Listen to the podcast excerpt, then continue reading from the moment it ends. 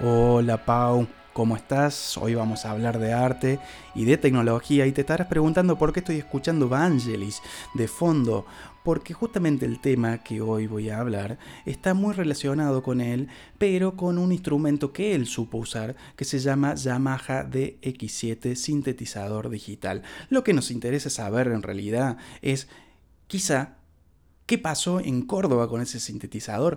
Bueno, les cuento que Córdoba fue el primer lugar del interior en contar con un Yamaha DX7 original. ¿Por qué?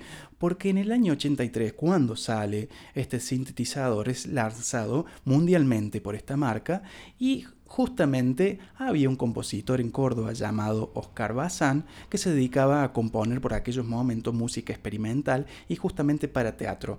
Es contactado por esta gente de Yamaha y le ofrecen ser representante de esa marca enviándole uno de estos míticos aparatos hasta la mismísima ciudad de Córdoba.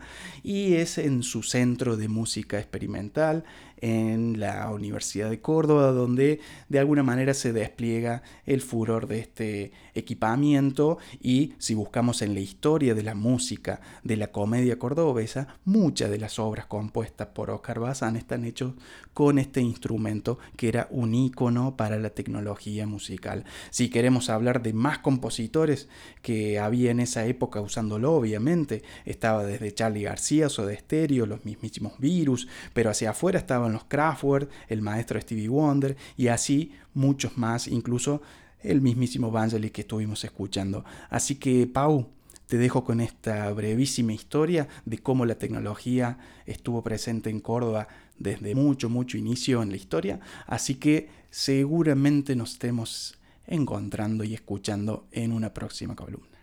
Te mando un gran abrazo.